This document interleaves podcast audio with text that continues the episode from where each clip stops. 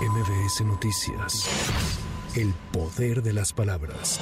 En los 23 estados donde opera el programa IMSS Bienestar, el gobierno federal ha invertido 14.652 millones de pesos para equipo médico y 8.260 millones de pesos para el mejoramiento de hospitales, para la atención médica de personas que no cuentan con seguridad social, informó el titular del instituto, Zoe Robledo, en la conferencia matutina. En los 23 estados donde opera IMSS Bienestar se han contratado un total de 8.310 médicos, una inversión de 14.600 52 millones de pesos para la compra de equipo médico y eh, también se ha invertido una cantidad de 8.260 millones de pesos para conservación y dignificación de unidades médicas. Todo esto ha permitido aumentar la productividad.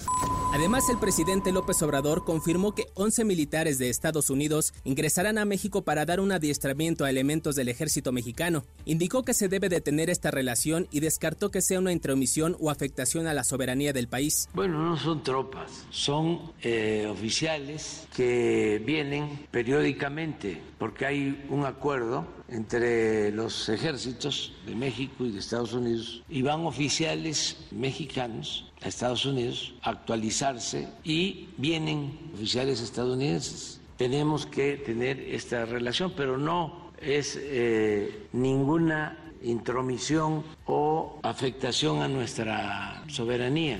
Esta mañana integrantes de la Coordinadora Nacional de Trabajadores de la Educación marchan rumbo a la Secretaría de Educación en la capital del país para exigir, entre otras peticiones, aumento salarial y homologación de prestaciones, por lo que alumnos de al menos 300 escuelas de educación básica de la Ciudad de México no tuvieron clases.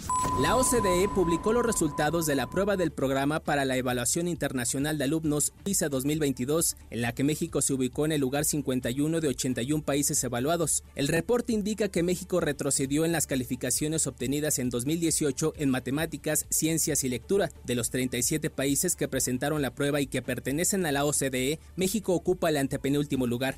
El ejército de Israel continúa con su avance de los operativos contra Hamas en el sur de la franja de Gaza, por lo que insiste a palestinos en evacuar la zona. La Agencia de las Naciones Unidas para los Refugiados Palestinos respondió que la petición que ha hecho Israel a los civiles afectaría a 600.000 personas y señalaron que Rafah no podrá hacer frente a una duplicación de su población.